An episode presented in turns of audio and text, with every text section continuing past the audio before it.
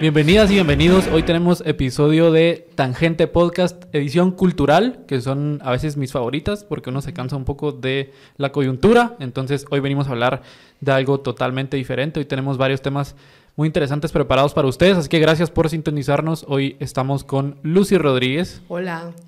Y tenemos un invitado muy, muy especial, alguien que queríamos que viniera hace muchísimo tiempo. Yo personalmente lo había invitado varias veces y hasta hoy se pudo, así que estoy muy contento que esté acá. Tenemos a Mateo Echeverría. ¿Qué tal? Hola. Eh, lo que pasa es que soy un poco tímido, pero aquí estamos. Nos vamos a ir soltando poco a poco, poco a poco. Así es. Y antes de empezar la conversación, eh, vamos a hacer un par de recordatorios. El primero, vamos a darle las gracias a nuestro patrocinador Chemic.com. Chemic se, se, escribe con K al principio y K al final. Eh, y es una librería digital, aprovechando que hoy vamos a hablar de libros, como ya pueden ver ahí, Mateo tiene sus libros, yo tengo mi libro.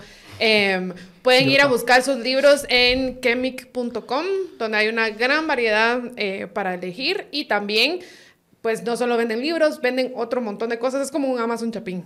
Eh, venden electrónicos, eh, comida para mascotas, cosas para bebés. O sea, se, se, pueden aventurar ahí a ver qué encuentran en chemic.com. Y, y, también quería recordarles que pueden suscribirse, o mejor si lo hacen, suscríbanse a nuestros canales en YouTube y en Spotify o en cualquier plataforma donde escuchen podcasts. La vez pasada en Twitter alguien nos recordó que también estamos en Apple Podcasts, así que si esa es la plataforma que usan, también nos encuentran ahí. Eh, y que nos sigan en redes sociales, porque ahí anunciamos cuándo vamos a hacer eventos en vivo o cuándo va a haber programas especiales. También colocamos clips de las diferentes entrevistas por si se las pierden o de los diferentes programas. Así que síganos. Nos encanta leer sus comentarios, nos encanta tomar sus sugerencias y muchos podrán decir que de los comentarios que han dejado hemos tomado sugerencias para hacer programas. Así que los leemos y, y nos encanta acompañarlos. Y ahora sí, si quieres, empecemos. Buenísimo, pues ya les spoilé un poco, Lucy, de qué va el tangente cultural del día de hoy. Hoy vamos a hablar un poco de literatura, pero vamos a hacerlo un poco más específico. Yo eh, siempre lo digo, yo tal vez él ya está cansado de escucharlo, pero nunca he recibido una mala recomendación literaria de Mateo. Todo lo que él me recomienda me gusta, así que eh, saquen sus cuadernos y apunten todos los libros que él les diga y luego los van a buscar a Chemic para comprarlos. Eh, Hoy vamos a hablar de literatura, pero específicamente vamos a hablar de diarios. Antes de empezar, yo venía con una noticia literaria que quería compartirles. El año pasado recuerdo que hablamos de esto y compartí la noticia cuando estábamos en la radio, como fíjese que, eh, porque el año pasado ganó este premio un escritor que eh, me gusta bastante, Mircea Cartarescu. Estoy hablando del Premio Phil de Literatura en Lenguas Romances 2023. Este año se lo dieron a la poeta mexicana Coral Bracho. Es una poeta nacida en los 50 en México que es considerada una de las principales poetas de la literatura actual mexicana. Así que, eh, pues nada, ha sido galardonada con este premio. Se lo van a dar eh, el 25 de noviembre, cuando se celebre la FIL de Guadalajara, que es una de las grandes ferias eh, de literatura del mundo y eh, sobre todo nuestro continente. Entonces, pues nada, esa noticia quería compartirles. Yo no la he leído, no sé si la conocen, pero em, nada, ahora voy a ir a leerla inmediatamente después de esto, a ver si tienen algún libro de ella en Chemic, si no, pues por ahí lo conseguiremos. Pero de lo que queríamos hablar el día de hoy es de diarios. Mateo tiene un club de lectura dedicado a los diarios, uh -huh. al diario como objeto literario. Eh, Mateo, ¿qué, ¿en qué consiste el club de lectura? ¿Cómo lo han manejado? ¿Qué han leído? Sí, sí, si les parece bien, antes de empezar con el club de lectura, me gustaría no sé si es un poco impertinente mi parte, ya que soy primera vez que visito, pero me gustaría como que devolverles a usted las preguntas. Empecemos Dale, a hablar de claro. diarios y quizá no lo hagamos específicamente eh, antes de establecer si es un diario literario o no. Hablemos de nuestros propios diarios, si Va. es que tenemos diarios. Claro. Eh, ¿Cómo nos relacionamos con ellos? ¿Hace cuánto tiempo los llevamos? ¿Qué tipo de anotaciones hacemos? Es decir, pensemos. Uh -huh. Y me gustaría que pensáramos incluso si... Eh, mentimos en nuestros diarios. La palabra no sería mentir, ¿sí? Pero eh, tomamos licencia. Sí, digamos. licencias o transformaciones, eh, eh, cualquier cosa, ¿verdad? Pero, eh, ¿cómo es nuestra relación con el diario? ¿Por qué lo llevamos? ¿En qué, ¿Cómo nos ha ayudado? Y luego, si quieren, vamos llevándolo al plano literario. Ajá. En mi caso sí ha habido una evolución. Creo que conforme yo fui creciendo como persona, la figura del diario fue cambiando. Digamos, eh, de jovencita, mis diarios eran más como uno mira los diarios que lleva la gente en la tele, ¿no? Como que si tú miras series o películas o qué sé yo y ves que eh, en la tele dicen querido diario, ya sabes, y, y, sobre todo siendo niña, ¿no? Que, te, que parte de los productos que te venden como niña son esos diarios que tienen eh, un candadito de corazón con su, no sé, lapicero de brillantina y qué sé yo. Entonces, eh, eso, esos fueron mis primeros diarios. Incluso uno, tenía uno que me regalaron de Harry Potter. Entonces, donde yo hacía como mi fanfiction de que yo iba a Hogwarts y demás y esas cosas. Entonces, al principio, pues todo un ejercicio muy inmaduro, imitando la tele o lo que sea. Eh, contando lo que fuera que hubiera de drama para una niña preadolescente y demás. Eh, luego más adelante, el siguiente diario que tuve fue cuando me picó el empezar a escribir. Digamos, yo quería escribir columnas, eh, cuentos cortos y otras cosas. Y entonces ahí escribía como pequeñas observaciones. A mí siempre me gustó mucho observar a la gente, entonces trataba de transcribir conversaciones que escuchaba eh, en cafés o conversaciones que escuchaba en el comedor de mi casa porque siempre hubo conversación en el comedor de mi casa, o eh, historias que escuchaba de mis abuelas, eh, eh, bueno, de mi abuela y de mi abuelo, o historias que escuchaba, no sé, cosas que observaba en el mundo que me rodeaba y conversaciones que oía, como notando las diferentes voces que hay a tu alrededor. Em, luego en mi caso tomó mucho más, un valor mucho más práctico el llevar un diario. Hacía un ejercicio que se llama Morning Pages, donde todas las mañanas pues intentas llenar, dicen cinco hojas, pero realmente yo nunca he llegado a llenar cinco hojas, pero tratas de vaciar toda esa nube que hay en tus pensamientos y, en, eh, y ponerlas en tangible y luego reflexionar como, bueno, que hice bien, que hice mal. Ah, ese es otro tipo de diario que ya había olvidado. Como mi crianza opus de Yana, todas las noches ponía como que hice bien, que hice mal, que tengo que mejorar, como un examen de conciencia. ¿no? Ah. Ese era un tipo de diario que, que llevé en algún tiempo.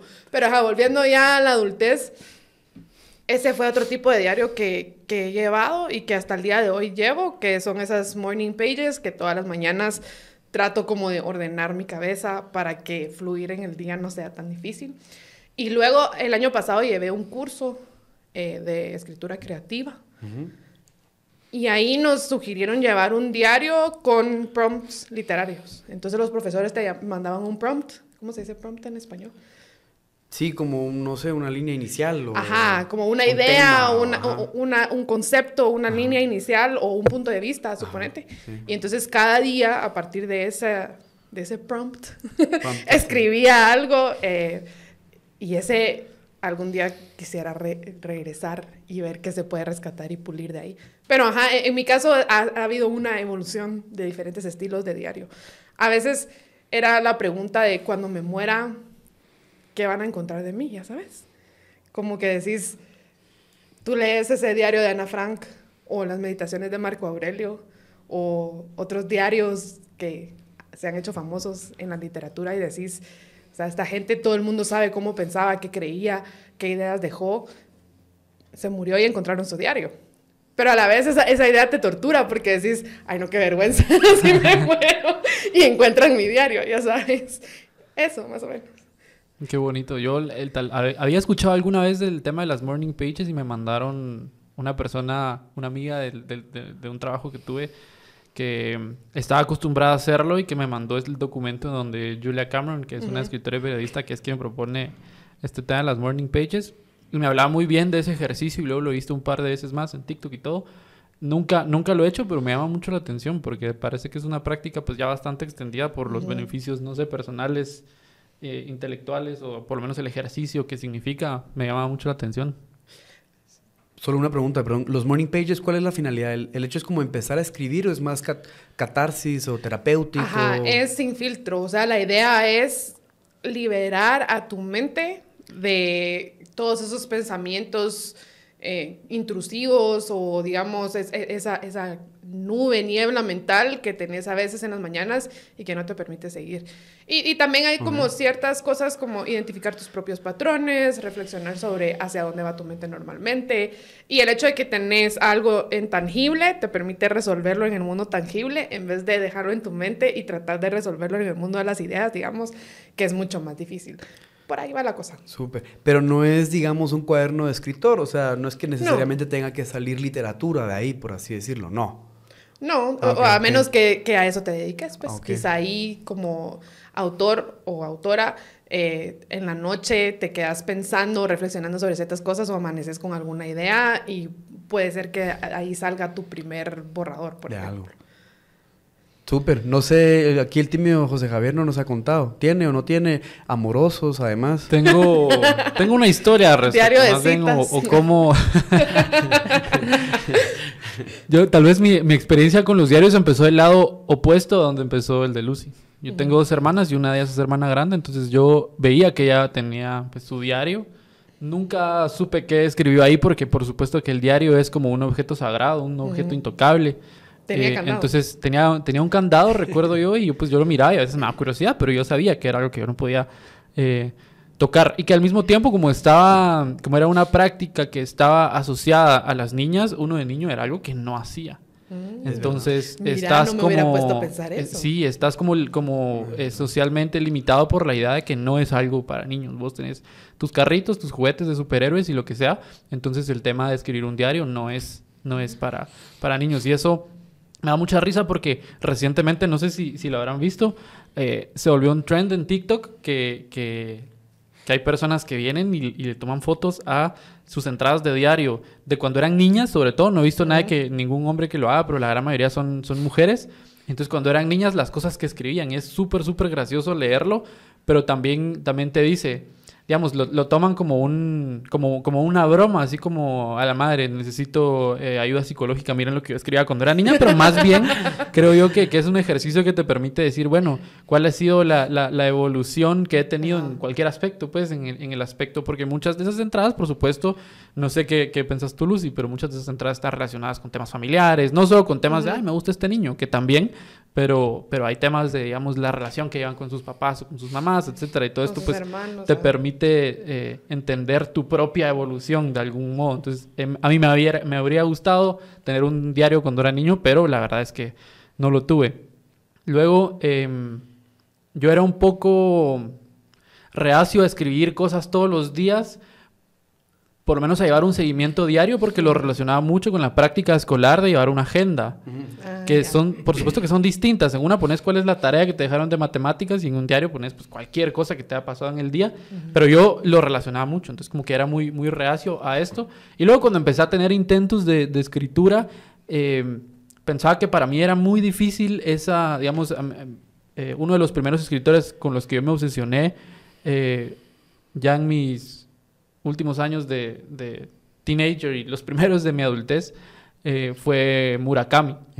Y Murakami es una persona que dejó, tenía un, un bar de jazz, lo vendió y se dedicó a dos cosas, a correr y a escribir. Y entonces tiene un horario que se levanta a las 3 de la mañana, corre no sé cuántos kilómetros y luego se sienta a escribir todo el día con horarios muy estrictos. Y yo decía, eso es lo que yo soy absolutamente incapaz de hacer porque cuando yo escribo las cosas me salen. Yo siento que yo no escribo lo que quiero, sino lo que puedo. En el sentido de que escribo lo que, las cosas que, que siento cuando las siento, pero hay veces que las cosas que siento pues no quiero plasmarlas o no las siento suficientemente como eh, con formas para plasmarlas en escritura. Entonces me costaba un poco como tener esa, esa, ese seguimiento diario Ajá. de poder escribir un diario.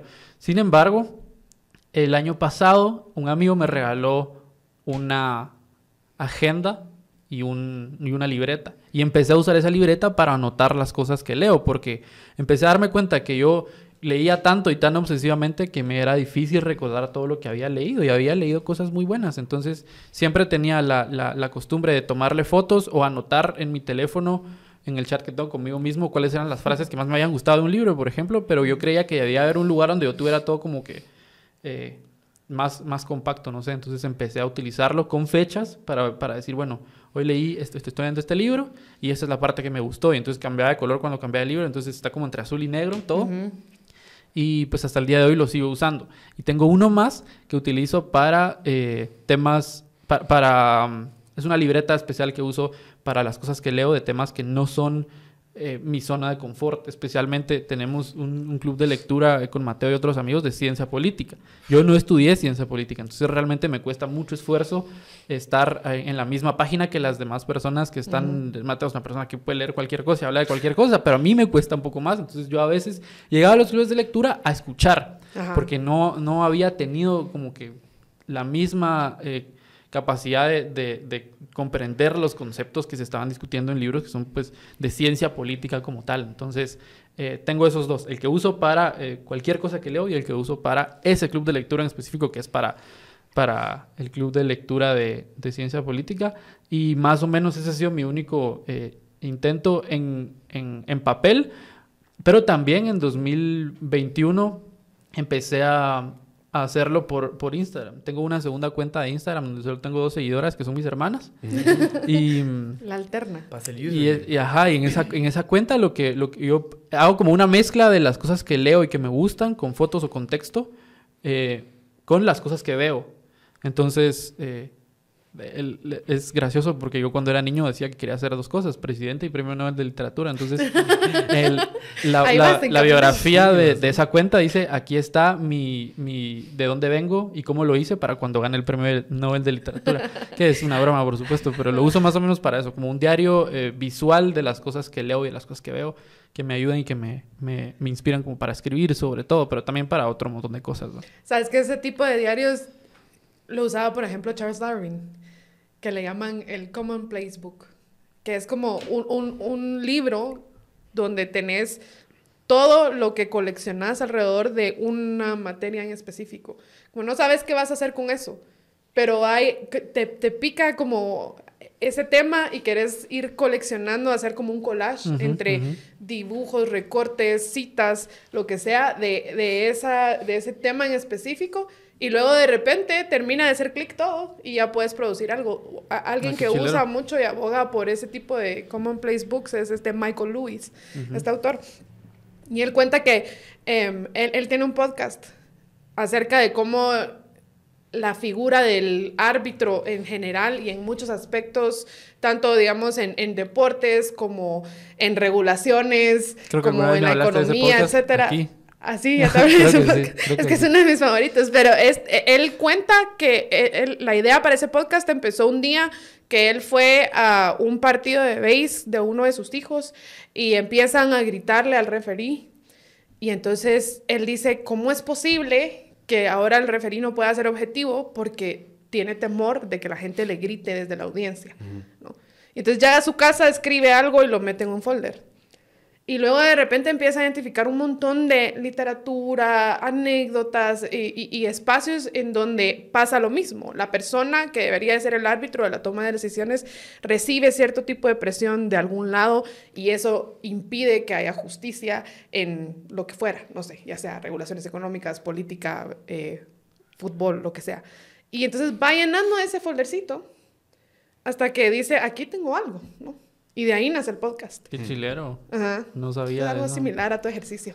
Pues ojalá salga algo. Yo solo tengo que decir que te pega muchísimo Murakami. ¿eh?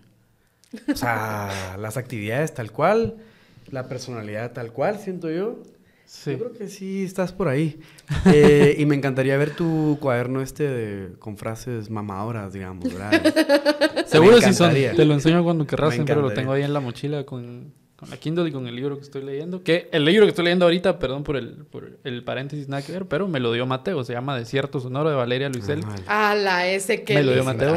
Y ese también es de cómo ella documenta ah, su claro, tiene que ver con la documentación. Cada una de esas cajas es un diario. Y además hace referencia en una de, los, de las primeras páginas a uno de los libros que ella lleva en, su, en sus cajas, en las que lleva sus archivos, a uno de los libros o uno de los diarios del Club de Mateo, que es la conciencia uncida a la carne de Susan Sontag. Todo está relacionado, todo está relacionado. Qué excelente es el libro de Valeria Luisel y si no lo han leído, vayan a buscarlo porque es una belleza. A Chemic. Sí, muy bueno. La verdad es que Luiseli a mí también me encantó y hay un trabajo como archivístico ahí, ¿verdad? Y es, eso es lo importante, hay una gestión, creo yo, como del conocimiento, digamos, dónde están, o sea, es importante hacer que las fuentes tanto de inspiración o estas fuentes, digamos, de, de, de, de temáticas, que es un poquito la, el orden que estás haciendo, ¿verdad? Estén disponibles para cuando nosotros nos pongamos a trabajar.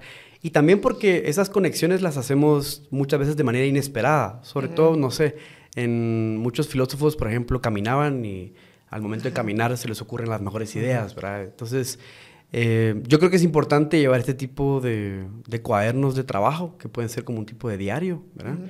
eh, pero, pero a mí me parece chilero porque todo lo que se ha dicho hasta ahorita, eh, hay como distintas maneras de entender el diario o como distintas maneras de acercarse al diario y distintas funciones. Y creo yo que todas las podemos seguir llamando diario y lo que habría que preguntarnos es qué las hace ser un diario, ¿verdad?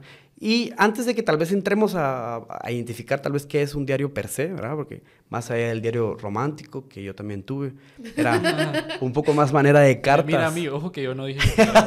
bueno, no sé, pero yo sí tuve... Eso. Era un poco más en cartas, yo no me atrevía a hablarle directamente, entonces pues lo hacía a través Ay, de... escribías lo que le hubieras dicho si te hubieras atrevido. Totalmente, siempre cuando te imaginas, ¿no? Eso era... Tus conversaciones en la mente. Yo por eso creo que la literatura son de estos, bah, no voy a decir cobardes, pues, ¿verdad? Pero son como estas rencillas, esta manera de, de, vengarse con la vida, ¿verdad? Hay muchas cosas que no puedes hacer, uh -huh. o como decía también Vargas Llosa, que tal vez no, no, no hay que traerlo a colación, ¿Por qué? pero ¿Por el qué? acto, ah, es broma.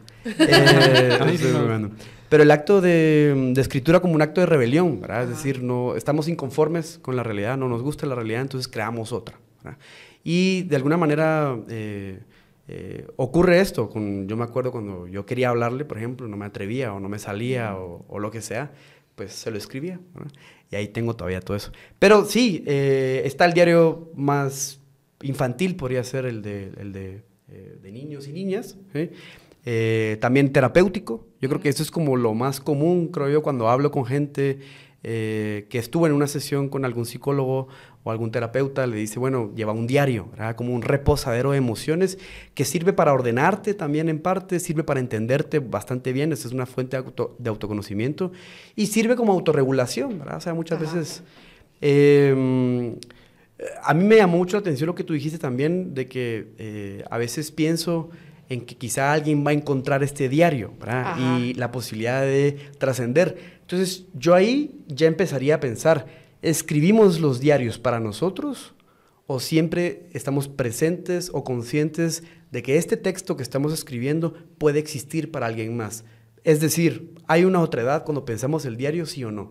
Ese es un, ese es un tema chilero, porque luego pensando en los diarios ya en literatura, y vamos a ver por qué podemos decir diarios literarios, eh, está la distinción entre aquellos diarios que fueron escritos pensando en ser publicados o no. Ajá. Hay un trabajo también editorial, no sé, puedo poner el ejemplo de Kafka. ¿eh? Eh, lo, lo, publicó Max Brod, o sea, es un, es, hay un trabajo en ahí contra que de se su hizo, voluntad. En contra de su voluntad, ¿verdad? Hasta Pero si no, no sé. tendríamos el proceso tampoco. Y si no, también tampoco tendríamos el... Pero si hay una distinción, entonces el, el, el, el, lector se encuentra con un diario un poco más... Es, es más complejo a la hora de, de leerlo, quizá porque no se pensó en una unidad como tal, ¿verdad? Uh -huh. Y mientras que el de Pizarnik, que, que pueden ser mil páginas, eh, sí hay una unidad, al menos cronológica. Y interesante porque vos dijiste lo de las fechas. Al menos anotó las fechas y abajo anotó las frases. Entonces, como que una especie de estructura, o la única estructura que puede llevar, no la única, pero la estructura que suele llevar un diario es cronológica, o uh -huh. más bien de calendario. Es decir, el diario es también, como lo dice la palabra, ¿verdad? es un ejercicio a diario, pues, Ajá, de, de día a día. Eh, entonces, eso sería un poquito, no sé ustedes si cuando escriben piensan en que alguien más lo va a leer, entonces se censuran o no.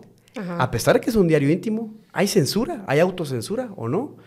Eh, y luego piensan, por ejemplo, José Javier dijo en un momento, eh, o más o menos así le creí entender, de que hay veces que está pensando cosas eh, y quisiera anotarlas, pero no sabe si son suficientemente como literarias, o quizás te estoy poniendo palabras en tu boca, eh, y tal vez no las anotas, digamos, digamos, es como que las dejas ahí. No sé ustedes qué piensan respecto a sus diarios. Ajá. Mira, en mi caso sí hay censura, autocensura. Ajá. y, cuesta reconocerlo porque yo quisiera, o sea, cuando hago mis morning pages o cuando he hecho estos ejercicios donde, bueno, quiero explorar algo que vi, sentí, escuché y, digamos, dar rienda suelta y ver qué sale. Eh, sí, sí hay esa censura. Tal vez no tanto porque pienso, tal vez algún día alguien va a encontrar esto y qué vergüenza. o, o qué sé yo, sino más por varias cosas. Una, porque yo soy una persona muy autocrítica. Entonces a veces estoy escribiendo y digo, ay, no, qué cliché. ¿Me entiendes? o, digo así como, ah, ah, ah, no, hombre, qué, qué, superficial o qué sé yo. Ajá. Entonces yo me, me autocritico mucho. Y la otra es porque yo creo que es inevitable que todos caigamos en algún tipo de autoengaño. O sea, a veces he hecho el ejercicio también de releer algunos de los diarios que he llevado antes. Suponete el año pasado cuando cerré uno de... Eh, había empezado en septiembre, eso quiere decir que ahorita ya me toca otra vez, pero había empezado en septiembre y terminé en septiembre y releí lo del año anterior y me di cuenta cómo, a pesar de que yo sé que sabía ciertas cosas, no me atrevía a ponerlas por escrito, digamos. Porque es como enfrentarte con una realidad que todavía no estás listo para ver. Y entonces, más allá de que si alguien más iba a verlo o no, o de mi rollo autocrítico, era el temor a si lo escribo, lo hago real. Aunque yo sé que ya lo estaba pensando, ¿me entendés? Sí. Entonces, sí hay, sí hay un poquito de censura ahí, a pesar de que es como lo más íntimo y, nadie es verdaderamente honesto consigo mismo al 100%, digamos, todos nos engañamos un poco. Totalmente. Yo solo quería señalar, antes, perdón, antes de que hables vos, el hecho de que, por ejemplo, tú ya tengas ese ejercicio como autocrítico que tú le dijiste, ¿verdad? Ya es que haces una diferencia entre tú como escritor y tú como lector. Entonces ya ahí hay una otra edad. Siempre. Entonces, sí es bien interesante en que nosotros estamos escribiendo algo y que la idea de compartirlo con otros o no, ni siquiera se nos ha pasado. Ajá. Ni siquiera se nos ha pasado. Y ya estamos censurándonos, ¿sí? Sí. Y ya estamos cambiando cosas, ya estamos obliterando, ya estamos haciendo ficción.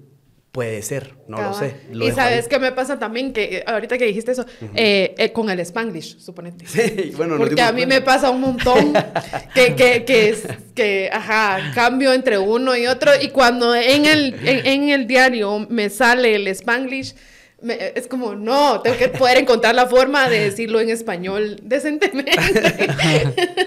sin, ajá, sin usar el O sea, que parte del ejercicio, si entiendo bien esto, de, de, las morning pages, es escribir las cosas como, como van pasando por tu cabeza. O sea, no... Ajá, no Ajá, no, no producirlas nada, solo esto, estoy pensando, lo escribo y así. Ajá, ah, incluso, incluso dicen, uno de los consejos que encontré cuando empecé a hacer el ejercicio es que lo escribas como si después fueras a quemar el papel. Ah, wow. Digamos. Hay que quemarlo, ¿eh? No, no hay que quemarlo, pero te imaginas que, lo vas a quemar para poder atreverte a escribir todo, supuestamente. Vamos para la quema del diablo, vamos a la luz. Sí. Pues, perdón. Yo tal vez al contrario que Lucy, es que no sé si, si, es alguna forma de censura o no, pero a mí a veces me gusta un poco forzarme a que hayan cosas en, en la libreta esta, le voy a llamar diario porque es de lo que estamos hablando, eh, porque a veces me cuesta aceptar que lo que estoy leyendo no es interesante, como que siento que me, esfuerzo mucho en leer cosas eh, que sé que me van a gustar, interesantes para mí, por supuesto que eso es súper objetivo, subjetivo quiero decir. Eh, entonces me esfuerzo un poco a, escribirlo. Quizás también influido por, por otro, otras cosas externas, como por ejemplo la, la, la escritura de los diarios de Camus, y lo voy a decir así, perdón, no voy a intentar ni siquiera decirlo bien. Em, era, era forzada. Él sabía que gente como Tolstoy, que él de alguna forma admiraba, lo hacía, entonces él se obligaba a hacerlo. Pero sí fue claro después en decir, bueno, si, si, no hay un día en mi diario es porque ese día no existió para mí, no pasó nada interesante. Em, pero yo, y, bueno, y creo, creo, que él sí no se censuraba mucho, tenía, tenía algunas opiniones pues bastante... Eh, que, que, luego llegaron a ser controversiales, digamos, su afinidad con el marxismo, por ejemplo. Em, pero me parece interesante que él un día antes de morirse, escribió en su diario, eh, morirse en un accidente de auto me parece la forma más estúpida de morirse. Un día después se murió en un accidente de auto. Entonces, no sé, digamos que tanto él pensaba que alguien pudiera leer eso, porque si no, no lo hubiera puesto, o, no sé, pero esas, esas, esas intimidades, digamos, de lo que escribo, eh, es así como me está pasando el pensamiento ahorita, como, madre, qué pendejo morirse en, en, un accidente, lo voy a escribir y al día siguiente, pues te toca, ¿va? Eh, pero un poco lo decía porque la forma que yo percibo en la escritura de, su diario, que o sus diarios que luego fueron recopilados en este gran volumen que es como de este tamaño. Si nos están escuchando y no viendo, imagínense que estoy eh, separando bastante los dedos. Eh, que se llama Vivir la lucidez, que es a, mí me, gusta muchísimo. Em, siento que tiene que ver con, con, con, eso. Intentar escribir porque necesito expresar las cosas para creer que está pasando algo. Ajá. Yo en mi caso, y quizá tiene relación con lo que estás diciendo, es que yo solo puedo casi que solo puedo pensar cuando estoy escribiéndolo. O más bien, puedo pensar bien cuando estoy escribiendo. ¿sí? Eh, cuando no lo he escrito, quiere decir que no lo he pensado. Eh, y que tengo vagas intuiciones, tengo probablemente mucho enojo, eh, tengo un montón de otras cosas que todavía no son necesariamente palabras ordenadas. Porque cuando uno lo escribe, lo que a mí me sucede es que voy uniendo significados y voy viéndolos qué tanto sentido tiene o no. Entonces, no es terapéutico, sino que mi escritura, por lo menos mi escritura diarística, sí intenta ser eh, intelectual, en tanto a que... Em, o sea, estás trabajando un tema. Efectivamente, sí. Incluso explorándolo, porque muchas veces nosotros, y esto quizá no es puramente de los diarios, eh, yo las, eh, ver la escritura como exploración lo hago en casi todos los lugares, incluso en columnas. Eh, yo intento, o, más bien muchas veces me cuesta en la escritura, yo escribo con la duda, desde la duda y me quedo con la duda. No es tanto como el cliché este de, ah, sí, porque la duda, eh, o me gusta preguntarme cosas o lo que sea, sino que muchas veces es porque estoy explorando. Eh, no sé muy bien qué es lo que estoy pensando cuando empiezo, por ejemplo, una columna, pero pueden ser otras cosas. Y conforme lo voy escribiendo, lo voy descubriendo, no lo estoy afirmando. Eh, yo no, muchas veces no escribo columnas como esas columnas que son defensivas de ideas, por ejemplo, políticas, ¿verdad? Es decir, eh, mi hipótesis es A y la voy a defender a lo largo de estos, los siguientes párrafos. mi opinión es esta. Efectivamente. delimitada. Efectivamente. Entonces, la mía no. Yo tengo ahí una especie tal vez de malestar, una intuición, algo que está hurgando. Y yo digo, tengo que sentarme a escribir. ¿Qué es lo que está pasando?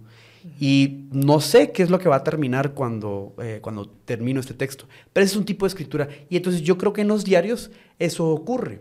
Y eso ocurre con más facilidad o con mucho más flexibilidad, porque en un primer momento no lo vas a hacer leerlo, leerlo a otros. Entonces tal vez no te necesitas una postura contundente sobre algo o puedes explorar incluso ideas arriesgadas. Es decir, mm, ponerme yo a pensar ahorita, eh, no sé, algo sobre el nazismo, algo completamente incorrecto, ¿verdad? ¿Qué tanto yo hubiese, por ejemplo, ¿no?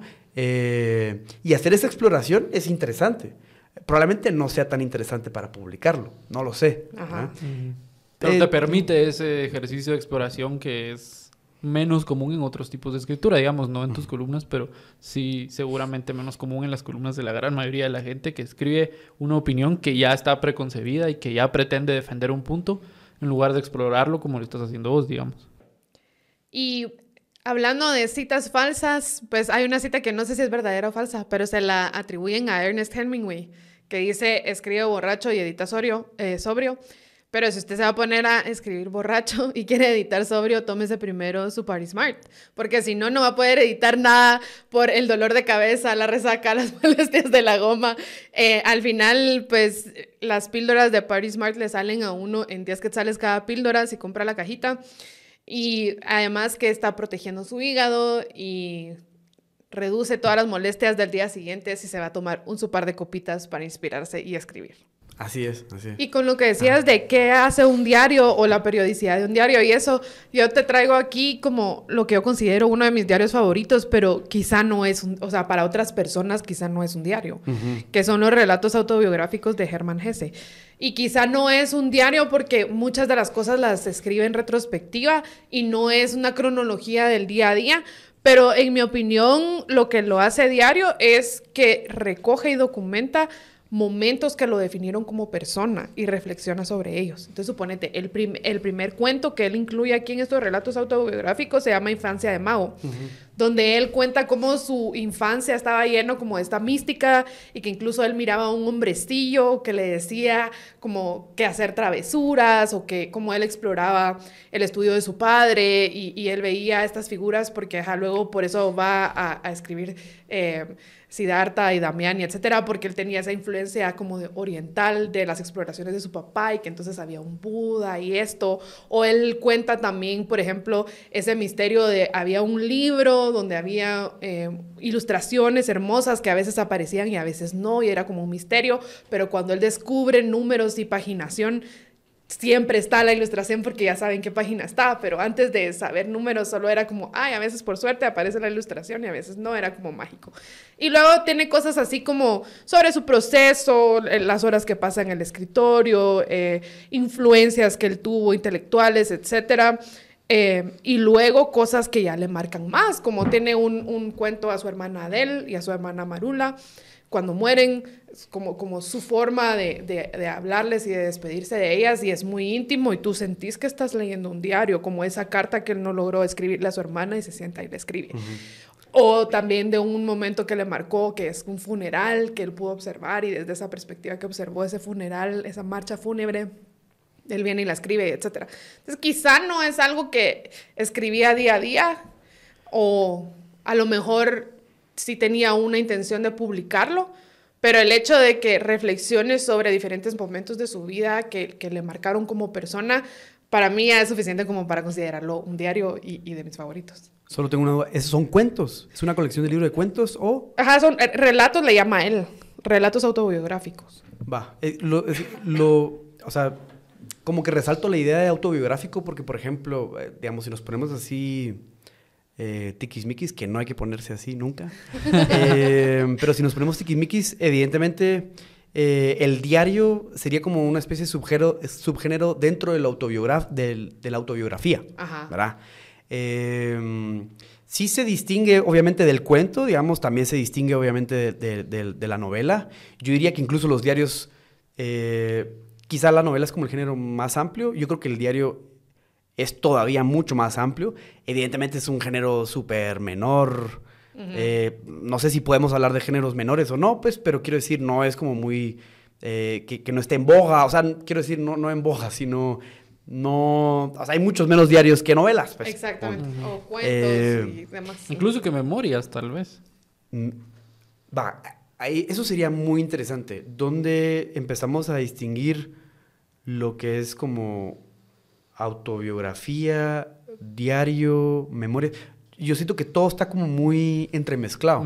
Y me gustaría además, con esto que estaba contando ahora Lucy, si quieren les voy contando algo del club para como que ir deconstruyendo, no, no sé si la palabra sea deconstruir, pero bueno, eh, como ir desarmando. desarmando la propia idea del diario. Dale. Porque, por ejemplo, nosotros también todos tenemos estas aproximaciones como muy contemporáneas de qué es una idea de, de qué es un diario. Y la, primera, el, primer diario que leímos fue el de Kafka, que como les dije en su momento, es una colección de distintos escritos que Max Brod reunió. Y estás leyendo, eh, no sé, una anotación que no se me olvida, ¿verdad? El día que empezó la, eh, la Primera Guerra Mundial, y dice Kafka, eh, Alemania invadió a ¿A quién invadió? ¿Serbia? No. Ya quedé muy mal aquí en el podcast cultural. bueno, eh, podcast cultural sin cultura, lo siento. Em, pero y dice Kafka después, eh, me, fui a nadar. Es decir, eh, anotaciones así de históricas y a la vez como de triviales. De es una anotación que a mí me, llamó mucho la atención, ¿verdad? Me fui a nadar, empezó la Primera Guerra Mundial. Obviamente él no sabía que estaba empezando la Primera Guerra Mundial. Como la mayoría de las personas creían que era un conflicto menor, que ni siquiera iba a abarcar cuatro años. Es decir, era una cosa como eh, difícil de, prever. Eh, pero al mismo tiempo, en el diario de Kafka te vas encontrando con cuentos, cuentos largos que no es que alguien que te diga, eh, bueno, aquí paró mi día a día, aquí pasaron mis lamentaciones sobre lo que sea, eh, y ahora te estoy escribiendo un cuento. O sea, sin transición. Está unido. De una... Ay, qué bonito. lo único que hay, efectivamente, lo único que hay es como un intento de, por parte de Max Brod de unas fechas. Y yo quisiera incluso todavía llevarlo un peldaño más en donde... El de Pessoa, ¿no? Con el de Pessoa.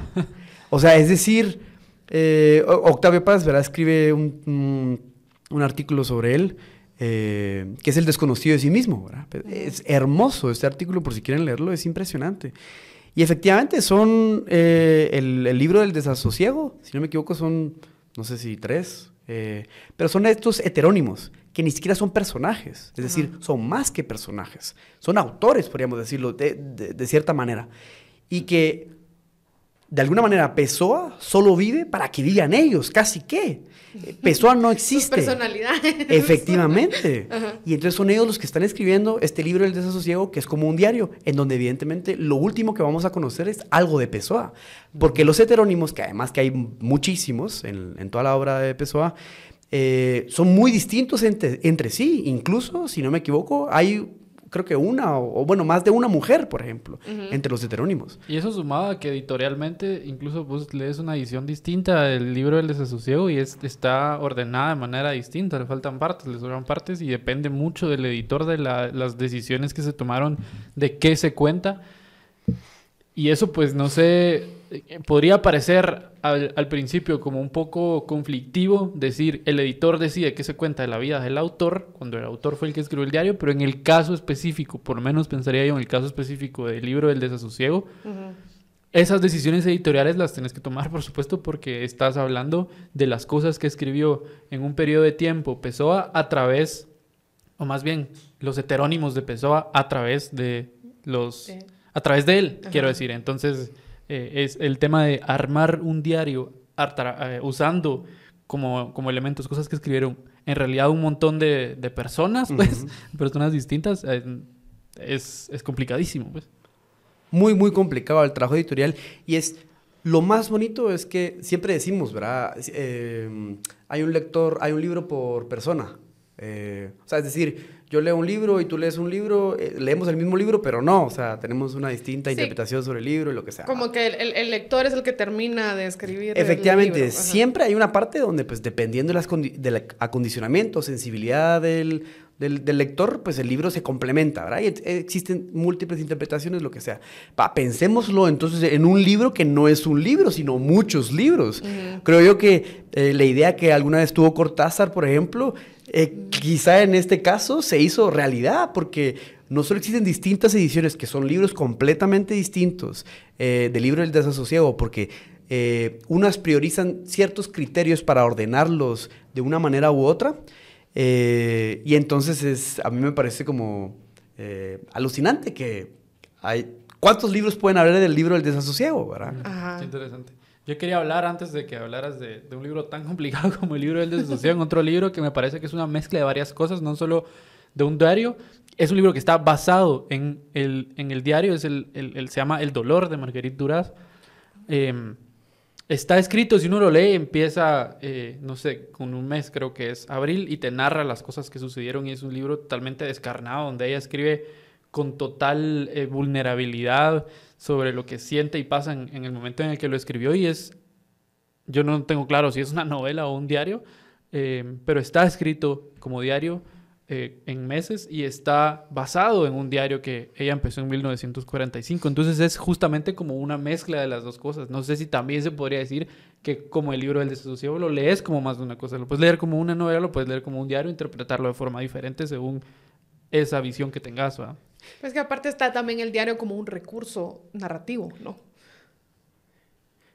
Como... Porque yo creo que más en este caso que tú comentas, ajá, lo basó en su diario, pero luego lo utilizó como un recurso narrativo para construir su novela, quizá. Sí, ¿no? claro, seguramente estoy intentando pensar porque seguramente he visto muchas veces... Ah, bueno, eh, los detectives salvajes de, de ah, Bolaño, que bueno, tienen partes que están escritas ajá. como si fueran un diario, pero realmente es un personaje ficticio, ¿verdad? Ajá. Sí, yo creo que ajá, ahí habría que hacer la diferencia. Bueno, lo primero es decir, eh, los diarios literarios en concreto son diarios literarios porque hay una construcción de un personaje, aunque este personaje sea un yo. Uh -huh. Como nosotros que hablamos hace muy poquito, dijimos, sí, yo me censuro ciertas cosas y puedo, digamos, digamos eh, usar ciertos recursos retóricos para moldear otras. Entonces, uh -huh. podríamos decir que hay como una ficcionalización en todos los diarios, ¿sí? Entonces, sí. quizás si cumplimos ese requisito, eh, estamos leyendo diarios literarios en los cuales eh, podemos aceptar que hay un grado de ficción. ¿eh? Eh, quizá no importe tanto, evidentemente, porque no vamos a entrar en, en la ficción. Lo importante es entender que eh, no es que esté al mismo, al mismo plano de la mentira y la verdad, o, o la verdad y la falsedad, sino que es una es- creación. Exacto. Sí. Es- e- es- te, te estás dando una licencia creativa o estás usando eh, lenguaje metafórico o lo que sea, para- porque a veces esa realidad que tú vivís en tu mente o en tus emociones no se puede trasladar tal cual al papel, así nomás si lo contás textual, digamos, como lo estás viviendo, viendo. Incluso la experiencia más en bruto, podríamos decir, la experiencia más inmediata, eh, ya viene con una interpretación, por supuesto, pero yo me refiero que incluso en la creación del personaje, mm, hablemos por ejemplo de Pizarnik, por ejemplo, y ahorita voy a eh, tocar lo que vos decías, eh, estoy seguro que la Pizarnik o Pizarnik, eh, mm, escritora, y la Pizarnik que, es, que yo encuentro en sus diarios, no son para nada la misma persona. A pesar de que el diario de Pizarnik sea íntimo, ella no esté intentando eh, hacer un personaje como aposta, ¿verdad? Incluso dice, ¿verdad? Me veo a mí perfectamente, a los demás como figuras borrosas. Creo que es una de las Mm, cosas que dice en su diario. Y, y sin embargo, en esas mil páginas hay un montón de hechos que son muy relevantes en la vida de cualquier persona que no están ahí narrados. Hay decisiones que está tomando ella como escritora. Eh, a lo que voy es que esos diarios son literarios, pero hay otros como el que estaba mencionando eh, Galvez, que son novelas en modo diario Ajá. y que para imitar eh, el modo diario lo que hacen es poner fechas, ¿sí? Podemos pensar en la típica de la náusea, por ejemplo. Yo solo quería hacer la aclaración que pensé que a eso te referías cuando decías el, el diario como recurso literario. Ajá. Sí. O sea, in- inventarte un, un diario que, ajá, es completamente distinto al tema de, de hacer tu propio diario, que es un diario literario, porque sos escritor, ¿verdad? Prácticamente. Sí. Pero sí, es, es, es increíble. Digamos, a mí, de- con, con lo de Pizarnik, por ejemplo, me sorprende eso, justamente eso que dice Mateo. Ella se percibe como insignificante y lo repite, repite su insignificancia dentro de, dentro de las páginas del, del libro. Y luego, uno lo lee hoy, ¿por qué vas a leer el, el- el diario de Pizarnik? Porque es una escritoras más, de una, una de las poetas más importantes Sí. que ha parido Latinoamérica. No es ni de lejos insignificante, o sea, No. y, y esa era la percepción que tenía ella. Entonces está la percepción que tiene ella misma, lo que escribe en su diario y lo que podríamos decir de alguna forma que en realidad es, ¿verdad? Sí, eh, que no pierda, por ejemplo, esta referencialidad con la realidad, podríamos, por usar esa palabra, perdón, eh, hace que sea diario, ¿sí? Pero eh, incluso cuando cualquier artista se propone representar la realidad, la está modificando. eh. Entonces, en ese sentido, el diario de Pizarnik o cualquier otro diario que viene a ser un diario literario está añadiendo mucho más a lo que es Pizarnik. No la está representando como un espejo. Lo que quiero decir es que el diario no es un espejo. El espejo no añade nada más. El espejo solo refleja lo que hay. Punto. El diario de Pizarnik añade muchísimo más. Expande el ser de Pizarnik, si podríamos ponernos así un poco eh, metafísicos, pero la hace ser más, la hace ser mil páginas. Esas mil páginas llenas de neurosis, de belleza, de poema, de frustraciones, de tristezas, de miedos, de, desde, el- desde los 18 años con la certeza o la, o, no, no- no sé si tanto certeza, ¿verdad? Pero con la inquietud de suicidarse y termina, ¿verdad? Mil páginas después quitándose la vida. Eh, son mil páginas de llevar ese peso del suicidio. Eh, o esta pulsión de la muerte, podríamos decirle, ¿verdad? Que, es, que todos en parte la tenemos. ¿verdad? Hay algo bien interesante que me recuerda a eso y es el, el- el llevar el tiempo casi como un autorretrato. Y en la pintura hay un, hay un pintor que se llama Onkawara, es japonés me parece, que él hizo una serie de pinturas que se llamaban Today. Y lo que hacía era pintar de un color sólido el fondo y luego la fecha en la que lo había pintado.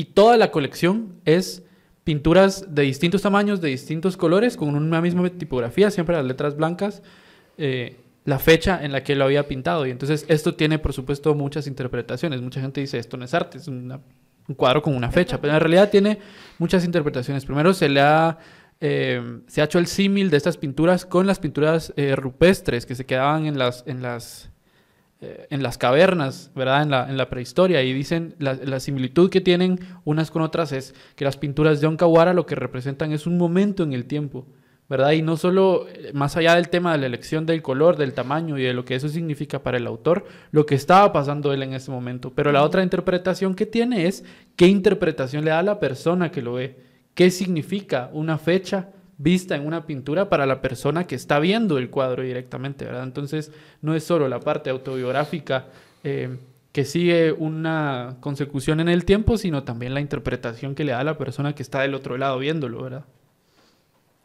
Me encanta. Ahí los voy a buscar. Sí, eh, la, la, serie se llama Today de Onkawara. A mí me... Yo la primera vez que lo vi no sentí muchas cosas, la verdad. Tuve que ir a buscar qué significaba, pero, pero es interesantísimo. Si pueden ir a buscar al respecto, pues lo, lo, recomiendo muchísimo. Y esa es otra cosa de los diarios, lo de buscar qué significa. Yo creo que en, en todos los diarios hay un esfuerzo de buscarle significado a la vida y a lo que nos pasa. Y quizá tal vez también en, en, en esto que tú mencionas de Pizarnik, de, de, su propia insignificancia y demás, eh, el explorar cuál es el sentido de mi vida, para qué vine, por qué me pasa lo que me pasa, etcétera, es, es un tema recurrente en casi todos los diarios que, que uno lee al final, porque, y, y, eso es lo que tú decías, que al final se expande, porque digamos, lo que tú ves en el, en el reflejo, como decías, o lo que tú ves en, en la obra de la persona, lo que la persona plasma al final, eh, ya está libre de, de esa autoduda o autocuestionamiento donde tú intentas darle un significado o un propósito a tu vida, digamos.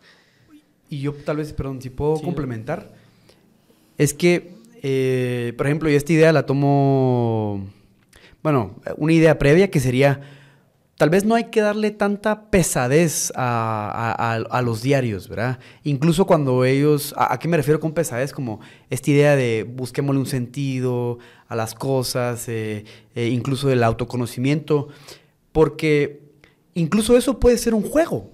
Ajá. Yo a lo que voy es que estamos hablando de escritores, es decir, de gente que se dedica a crear.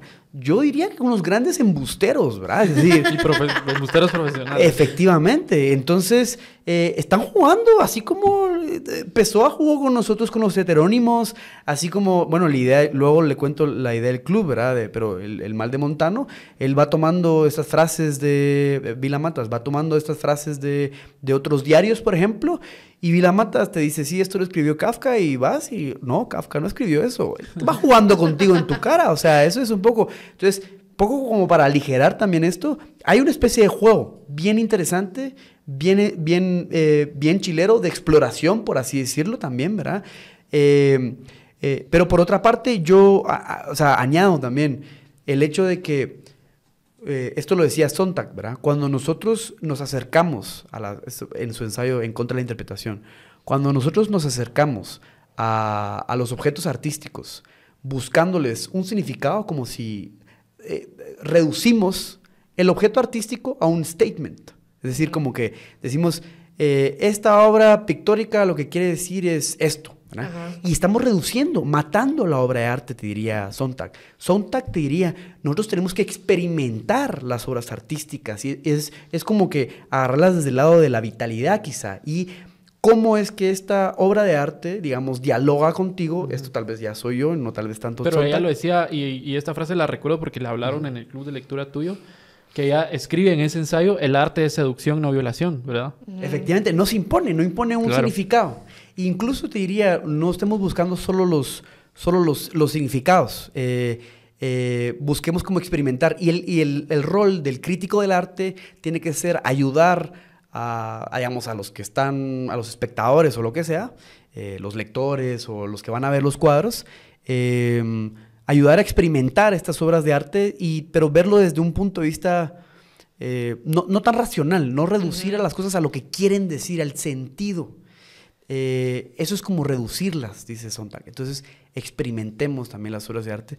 Y a eso me refiero con eh, que la experiencia, por ejemplo, de leer mil páginas de Pizarnik eh, es, es, es, muy difícil hacerlo de una manera, digamos, plena si estamos buscando eh, la psicologización de Pizarnik. Ah, en este momento estaba así, entonces lo que quería decir era realmente esto.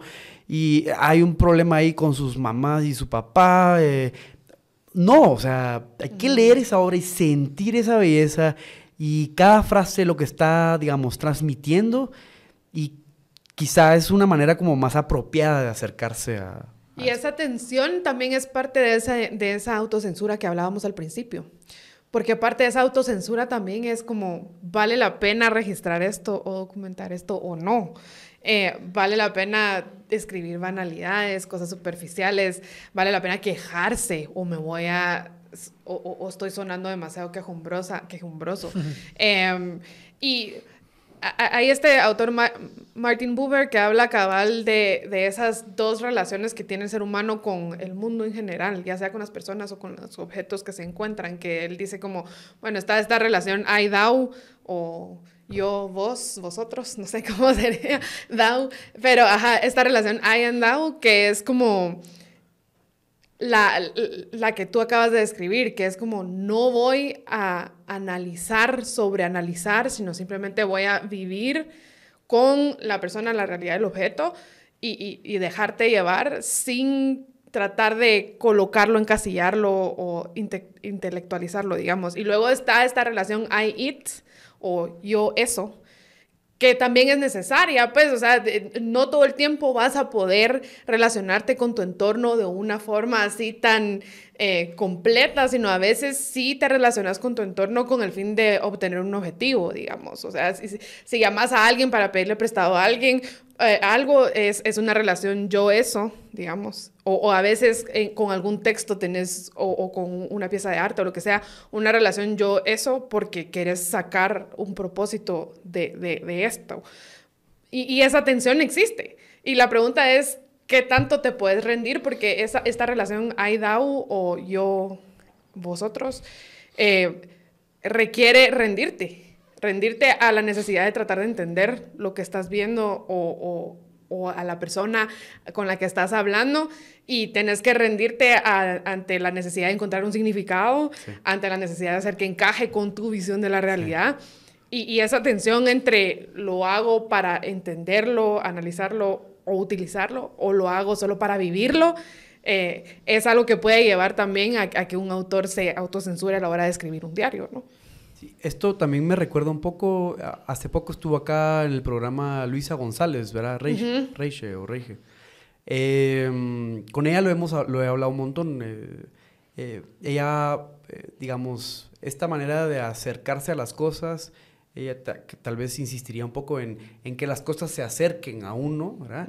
Y nosotros como que trabajar en nuestras disposiciones interiores, es, decir, eh, si estamos acondicionados o no para recibir eso que está afuera. Y eso es la relación que podemos pensar, por ejemplo, en el arte. Eh, eh, dejar de ver el arte como una relación objeto-sujeto, sino como una relación entre dos realidades que están expresando, porque es lo que están haciendo. Y de hecho, incluso el arte está expresando ante ti, o sea, y entonces, el que está, digamos, de alguna manera viendo, no hablemos de sujeto, el que está percibiendo, el que está viendo, el que está experimentando esta obra artística, tenemos que pensar en las disposiciones que le están permitiendo o no percibir la obra de arte en su plenitud, o tal vez su plenitud, tal vez sería una palabra muy grande. Eh, pero efectivamente, incluso Sontag lo menciona, ahorita, vamos a hablar ahorita un poco de los diarios de Sontag, pero Sontag eh, lo menciona en, en, en en por qué hemos rechazado la idea del aburrimiento, por ejemplo, en el arte. Hace una anotación. Em, y, está pensando en, eh, justamente en, las disposiciones interiores, eh, en decir por qué el arte tiene que ser entretenido. Eh, y, se está preguntando, ¿y qué es lo que estamos dejando de percibir con este arte al que le hemos llamado, por algunas razones, por nuestras disposiciones, aburrido o que no entretiene? Ella también es cierto, hizo mucha, por lo menos en cine, eh, bueno, también en, novela, hizo muchas novelas y muchas películas que casi nadie entendía, digamos, ¿verdad? Em, pero, pero sería interesante, y, solo para cerrar tal vez con lo de la idea del diario de Sontag, es el, el, más distinto quizá de todos o el más cercano a lo que nosotros podríamos pensar como diario, porque sí es un cuaderno escritor propiamente. Sontag en ella eh, desarrolla sus relaciones eh, con otras personas, hay como una especie de desahogo, analiza un montón a estas otras personas, pero también cuenta de sus viajes, eh, que, que, tiene como activista, hace viajes como activista, cuenta de ideas, de películas que quiere hacer, eh, cuenta de todas las películas que está constantemente viendo, eh, cuenta también eh, de las novelas que está leyendo y las ideas que puede sacar ella para otras novelas. Es decir, es un es, es, es bastante amplio, porque ella era una mujer Sí. con ah, miras bastante amplias, ¿verdad? Mira, cu- cu- ¿cuál era- ¿cuál era el diario que dijiste que se inventaba citas de novelas? No, no es diario, sino que es una novela. Ah. eh, y de ahí nace, es más, el club de lectura se llama El Mal de Montano. Ah. Él, él hace referencia, evidentemente, al título de Vila Matas, El Mal de Montano, que es premio. eh, ¿Es premio Alfaguara? No, no, no. Premio. Ah, perdón, ya vamos a. Voy a luego buscar Google. ¿Cuál Eh, premio tiene? Eso y a quién invadió Alemania. Sí, sí, tengo ahí tangente cultural no, de, no culto soy. Pero se me olvidó, perdón. Pero digamos, en esa novela el, el- se inventa citas de... Sí, o sea, es interesante la novela eh, porque, y el club se llama así porque es un personaje que está enfermo en literatura. Ajá. Y entonces vive literariamente. Y la única manera en como, digamos, no sé si curarse, ¿verdad? Pero es encarnar la literatura, eso es su propósito. El- Ujú. el propósito- entonces por eso se llama El Mal de Montano. Eh, y va leyendo un montón de diarios a lo largo de unos reales, otros no reales, eh, frases que las cambia. Es, es decir, Vilamata se adueña de las frases, porque con tal que le cambies una, una, una palabra, ¿verdad? aunque diga, eso te permite hacer la literatura, creo yo, es un juego muy, muy chilero. Y el, y el club se llama, pues, El Mal de Montano, porque somos un grupo de enfermitos literarios. Yo quería hacer una, un comentario sobre lo que decías de la experiencia y la obra de arte. Hay un libro que a mí me gusta mucho que se llama Ways of Seeing. eh, ah, sí, Berger. Berger. Sí, de John Berger, se llama eh, Maneras de Ver en español y es una colección de ensayos, algunos de ellos exclusivamente fotos, ni siquiera con, con ninguna palabra, que lo que intenta es como combatir esta idea de que a todo tenemos que otorgarle un significado y entonces lo que te dice incluso en, en la misma portada es que ver va antes que la palabra, no solo en el sentido de que aprendemos a ver antes que de lo que aprendemos a hablar, pero también que es ver lo que establece cuál es nuestro lugar en el mundo y que la relación entre la- lo que vemos o lo que experimentamos a través de la vista, en el caso de este libro, digamos, y, y, y las- la forma en la que explicamos las cosas o el nombre que le ponemos a las cosas nunca está totalmente establecida. Es un libro muy bueno que luego le hicieron un documental en capítulos en la BBC.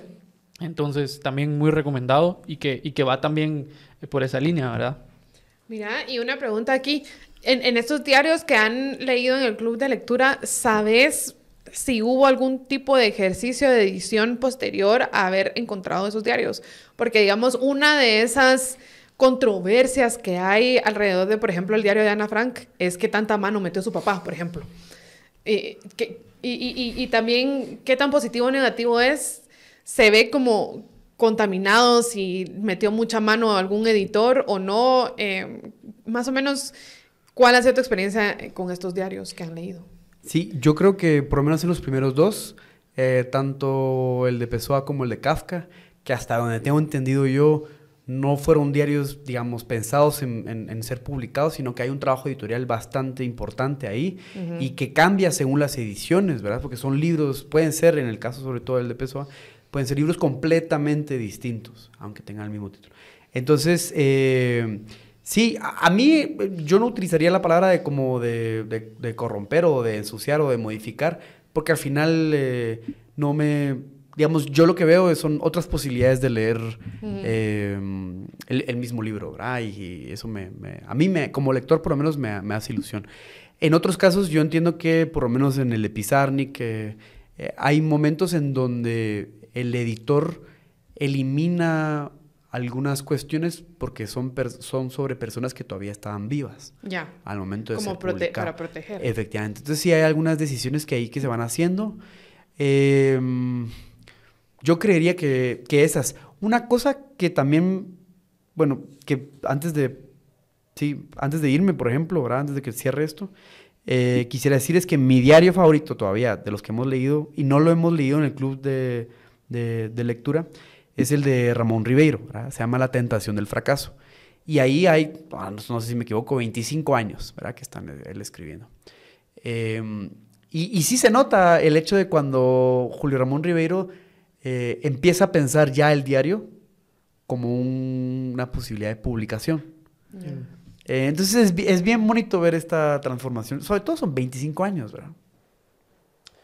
Bueno, yo creo que todavía hay un montón de cosas más que queremos decir, muchas cosas más que nos gustaría hablar. El, diario de Pavese, por ejemplo, quería hablar del diario de Pavese. Em, pero se nos ha acabado el tiempo, lamentablemente. Eh, así que si tienen ganas de hablar de diarios, pues ya saben, pueden buscar a Mateo en Twitter y preguntarle por su club de lectura.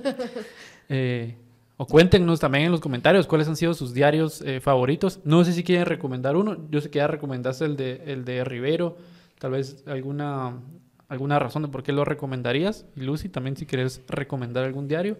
Y yo pues muy rápidamente recomiendo el de, el de Camus. A mí me gusta muchísimo porque, porque él es un escritor que me gusta mucho, porque compartimos cumpleaños y desde que yo estaba eh, adolescente y vi eso dije, bueno, aquí podría ser alguna conexión especial entre él y yo. Entonces siempre me gustó por esa, por esa nimiedad, pero me gusta mucho Camus. Entonces su diario eh, o sus diarios eh, que se llaman Vivir la Lucidez, los, los recomiendo muchísimo. Lucy, si quieres tú.